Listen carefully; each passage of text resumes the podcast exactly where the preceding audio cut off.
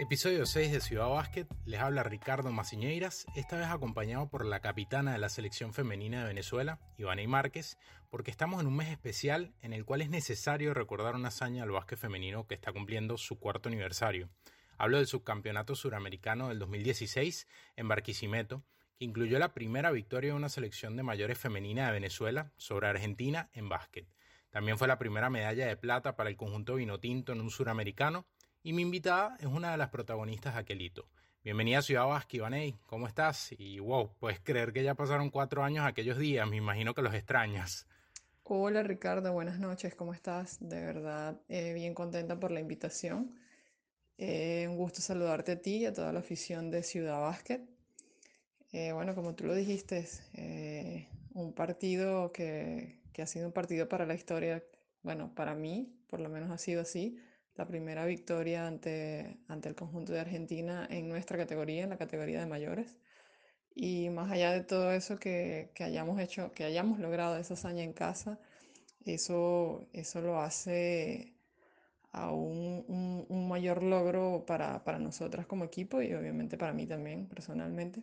Eh, y bueno, de verdad que sí, de verdad que lo extraño muchísimo, bueno, sobre todo en estos días donde donde, bueno, donde se sienten las ausencias en la cancha, donde estamos pasando por, esta, por estos momentos tan difíciles, pero un recuerdo que, que, que no voy a decir que se vive diariamente, pero un recuerdo que de verdad me, me, me llena muchísimo, un recuerdo que, que, me incentiva, que me sigue incentivando a trabajar, a, a creer, a, y a querer seguir cosechando triunfos, no solamente como con la selección, sino también en mi vida profesional. Bueno, la verdad que un gusto para mí tenerte por acá. Ivaney, casi un año antes de esa victoria contra Argentina a la que hablamos en el Suramericano 2016, la selección venezolana estaba jugando el torneo FIBA Américas 2015 de Edmonton, Canadá. Recuerdo que allí se enfrentó a esa misma selección de Argentina y perdió por 16 puntos. Ese equipo argentino tenía prácticamente las mismas jugadoras que luego llevó al suramericano, entre ellas figuras como Melissa Greter, Macarena Roset, Agostina Burani, Gisela Vega, entre otras. ¿Cuál crees que fue el cambio más importante de un año a otro en ese equipo de Venezuela para pasar de esa derrota por 16 puntos a una victoria histórica 71-67 sobre esa misma selección de Argentina?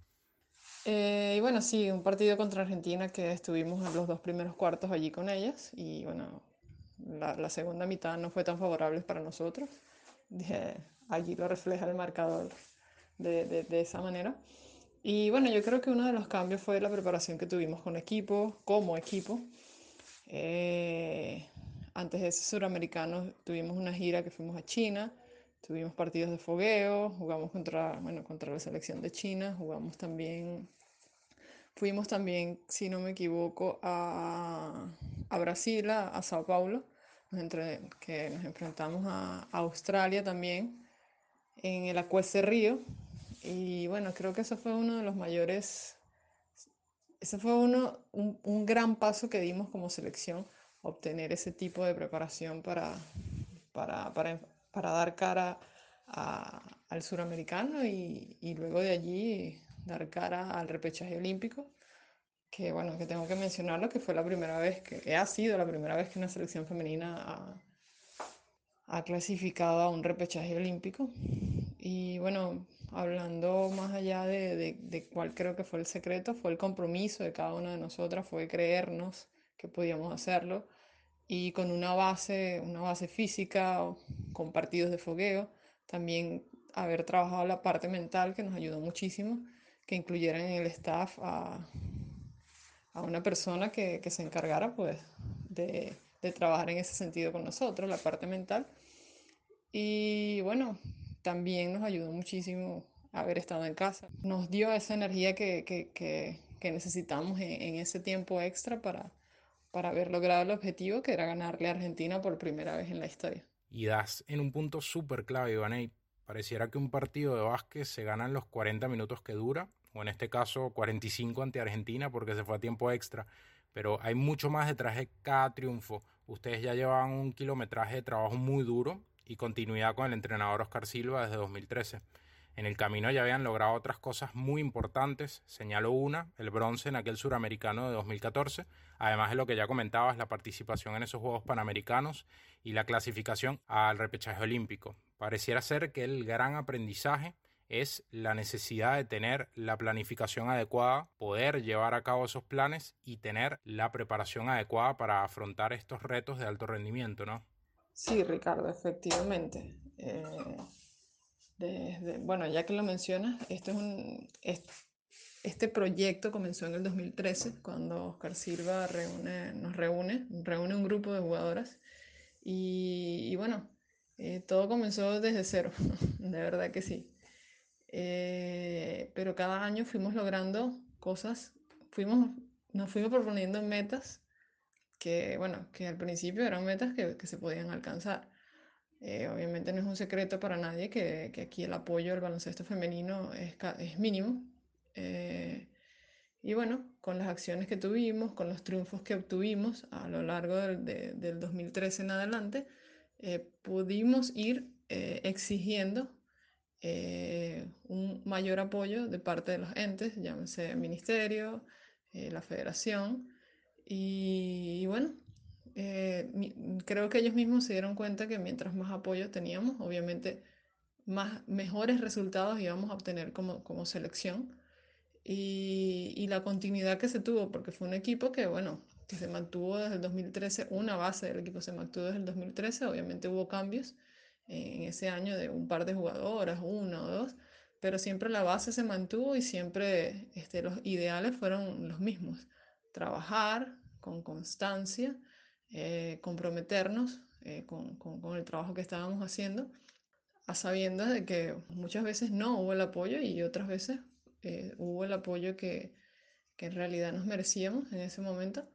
Y bueno, de allí el resultado, el gran partido contra Argentina, ir a, ir a un repechaje olímpico por primera vez en la historia, el tercer lugar que logramos en, en Ecuador, hacerle buen partido a, a Brasil, que bueno, que no, no pudimos lograr el triunfo, pero, pero sí por fin le, le, pudimos hacer un buen partido a Brasil, donde, donde hasta el mismo entrenador Barbosa eh, eh, nos comentó pues que, que, es un equipo, que nuestro equipo vino de, de menos a más y, y, obviamente nos habíamos ganado el respeto no solamente de, de, Brasil, sino también de Argentina y, y, de Ecuador, que eran países que, que por lo general estamos por encima de nosotros y la verdad que es sumamente merecida esa felicitación que les hizo llegar el cuerpo técnico de Brasil a través de su entrenador. La verdad que hicieron una muy buena segunda mitad, después de no tener la primera mitad que quizás habían planificado, pero los últimos dos cuartos fueron muy buenos, sobre todo ese último cuarto, muy loable el esfuerzo que se hizo tratando de acortar la diferencia. Pero bueno, pasaron muchas cosas importantes en ese suramericano que las llevaron a esa medalla. En ese partido contra Argentina, que recordábamos que fue durísimo, quiero ir un momento en específico que me parece que terminó mostrando mucho de lo que las llevó al subcampeonato. Me refiero al último cuarto. Venezuela llegó a ese periodo ganando 51-50 y de repente estuvo más de 6 minutos sin anotar. Llévame a ese momento y a la dificultad de lidiar con una sequía así, porque se les escapaba el partido, si no hubiese sido por la buena defensa que estaban haciendo, cerrando bien los espacios para evitar acceso fácil al aro, e incomodando un poco, un poco bastante el juego interior. ¿Qué te pasaba por la cabeza? Sí, la verdad, un cuarto cuarto de bastante sequía, pero de bastante intensidad defensiva, como fue todo el partido. Y bueno, creo que no solamente a mí me pasaba por la mente defender, defender, defender. Obviamente sabemos que en un partido de básquet no todo el tiempo todas van a entrar, pero sí, sabe, sí eh, en el plan de juego uno de una de las pautas de Oscar era jamás dejar de defender. Eh, el trabajo de, de escauteo para ese partido fue excepcional, y no solamente para ese partido, para ese torneo.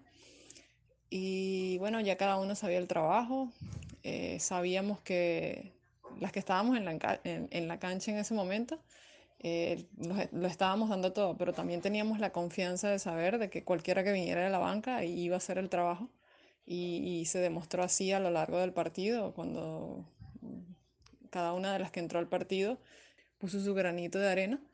Pero de verdad que un cuarto, cuarto este, bien reñido, eh, una sequía de parte y parte. Y creo que más allá de, mantenernos positivas, creo que fue la calma y, la confianza que nos, que nos tuvimos como equipo eh, en ese momento.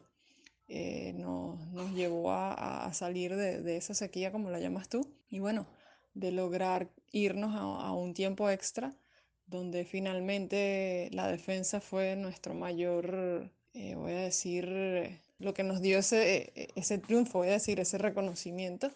Y, también un factor determinante fue la energía con la que Daniel entró en ese cuarto. Eh, eh, de verdad que fue un factor bastante determinante. Y bueno, creo que, que más allá de, de, todo eso fue de verdad la confianza que, que nos tuvimos como equipo y, y saber que si seguíamos el plan de juego, pues nos íbamos a dar la oportunidad de estar ahí en el último cuarto y así sucedió. Definitivamente un partido durísimo ante Argentina. Recuerdo que Melissa Greter empata con un triple agónico para Argentina y de esta forma forzó la prórroga. Ustedes pudieron haberlo ganado en 40 minutos, pero son cosas del deporte y por suerte ustedes pudieron mantener la solidez defensiva y además, como comentabas, apareció este esta prórroga extraordinaria de Daniela Wallen que termina de impulsar también todo el esfuerzo que estaba haciendo el equipo. Terminas con 23 puntos además. Pero bueno, antes de ese suramericano recuerdo que había un proceso de visualización bastante importante. Recuerdo que las escuchaba decir con frecuencia, venimos a ser finalistas, venimos a buscar esa final, nada de decir vamos partido a partido o, o vamos a ver o vamos día a día. Había mucha claridad me imagino que cuando ganan ese partido ante Argentina se habrán visto las caras y dirían, todo es posible si lo visualizamos, ¿no? Sí, la verdad que sí, Ricardo. Un partido bastante reñido. Argentina es un equipo que está acostumbrado a ganar, eh, está acostumbrado a estar en el podio, a competir, a estar en la final. Y sabíamos que iba a ser un partido duro, pero, pero yo pienso que nosotros somos o hemos sido un equipo resiliente, que, del cual de, muy poco hemos sacado muchísimas cosas positivas, de, muy poco apoyo hemos, hemos llegado y hemos logrado las metas que nos hemos, que nos hemos trazado, eh, a sabiendo de que, bueno, de que con trabajo es que, es que, es que vamos a lograr o es que se pueden lograr las metas que, nos propongamos como equipo y, e individualmente también. Pero eh, sí, eh, para ese torneo íbamos con una mentalidad diferente, íbamos, no, íbamos seguras de que, de, que si, de que si hacíamos las cosas que, tenía que, hacer, que teníamos que hacer, si afinábamos esos pequeños detalles que teníamos que afinar, nos íbamos a, dar la oportunidad de, competir. Oscar siempre nos decía, si, si queríamos lograr cosas que nunca hemos logrado, teníamos que hacer cosas que nunca habíamos hecho. Y, eso, eso era una frase que, que Oscar siempre, siempre la, repetía y él siempre nos dio, o sea, mensajes positivos y vuelvo y te repito, no solamente Oscar, el staff completo, la incorporación de un motivador en el equipo fue también parte fundamental de todo esto y que él nos acompañara a lo largo de, la preparación fue también clave. Eh, porque bueno, la pelota es redonda, puede ir para un lado, puede ir para el otro, pero, pero si tú tienes la, tienes la convicción, eh, crees en el trabajo que vienes haciendo, haces lo que tienes que hacer, pues te estás dando la oportunidad. Y, mira, también pienso que el factor casa no, nos, nos ayudó muchísimo y, y nos aupó muchísimo también.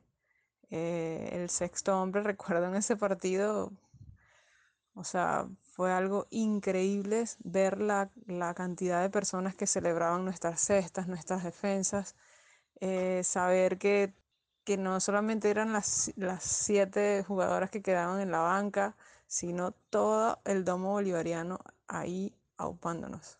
O sea, de verdad que fue una experiencia increíble para mí que bueno, de verdad tengo bastante tiempo jugando y, de verdad te digo que, ha sido uno de los torneos más significativos para mí como, como jugadora de la selección y, bueno, como capitana obviamente también. Ivana, y estos torneos son competiciones cortas, pasan muchas cosas en muy poco tiempo. Me gustaría que nos cuentes tu anécdota favorita de ese suramericano, en el que, por cierto, hay que destacar que se fueron invictas en la primera fase, tres victorias, cero derrotas, después en la semifinal vencieron a Colombia y por último cayeron ante Brasil en la final, como ya comentábamos, pero lograron ese segundo lugar histórico.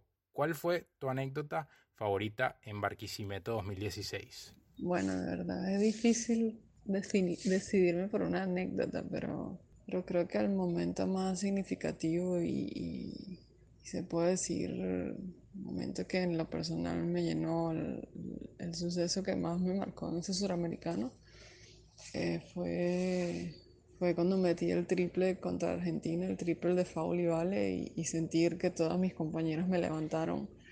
De verdad que fue algo para mí majestuoso saber, o sea, sentirte apoyada, sentir, sentir ese vamos que sí podemos. Eh, de verdad que fue, fue uno de los momentos más significativos para mí. También lo fue haber levantado el trofeo del segundo lugar. Eh, pero me quedo con esa, me quedo con la del triple de Faul y Vale cuando me caigo y, siento a todas mis compañeras levantándome y, y aupándome y dándome, dándome nalgadas o dándome en la espalda diciendo dale Capi que, que sí podemos. Un momentazo, ese triple de Faul y Vale, incluso hay una foto de FIBA espectacular a mi parecer, eh, donde justo captan ese momento cuando tus compañeras te levantan del piso y estás eh, en pleno éxtasis celebrando. De verdad que extraordinario. A ver, después de esos años exitosos vinieron momentos difíciles eh, para el básquet femenino. No hubo continuidad con la liga femenina en Venezuela. No pudieron prepararse adecuadamente para la AmeriCop y después no pudieron clasificar a, a, la AmeriCop 2019.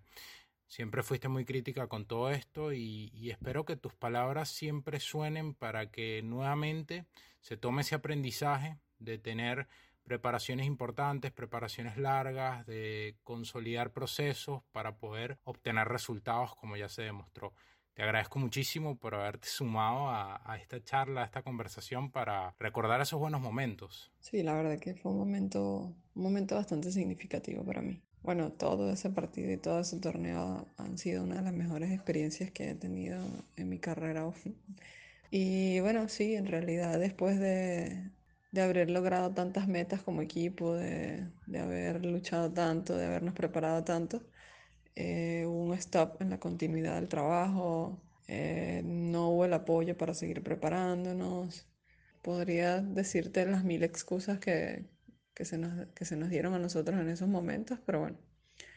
Y sí, yo la verdad, eh, siempre que puedo hago hincapié en que, en que es justo y necesario que, que se nos dé la oportunidad, que se nos vuelva a brindar el apoyo, que se nos incluya en, planificaciones, eh, que se nos incluyan en, en, los planes de planificaciones a largo plazo, eh, preparación, eh, comienza el ciclo olímpico, bueno, comenzamos con el femenino también y, saber que, que, cuando, cuando, se hizo, eh, cuando se hizo eso, cuando, cuando en la planificación se incluyó, mira, sabes que hay una etapa de preparación, hay una etapa donde ellas necesitan tener juegos de fuego con equipos de primera, es necesario que el staff contenga el motivador, eh, también es necesario que, que, ellas estén bien y bueno, todo lo que incluye una preparación como tal para, para dar cara a torneos de, de gran importancia como lo son los torneos suramericanos, los FIBA AmeriCup o bueno, en este caso las ventanas.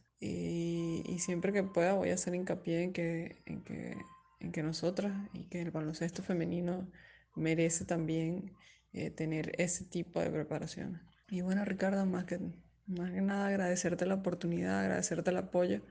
Eh, siempre es un gusto conversar contigo y, y saber que, que, eres un vocero de, de, bueno, de lo que nos pasa a nosotros en el, en el, baloncesto femenino, de celebrar nuestras victorias. Te envío un abrazo y bueno, en estos tiempos difíciles, de verdad, en donde todos extrañamos el deporte, en donde todos extrañamos nuestras vidas, bueno, vamos a decir pasadas, porque después de todo esto creo que el mundo, este es un llamado a que el mundo cambie. Eh, bueno, que estés bien, Ricardo. Un abrazo.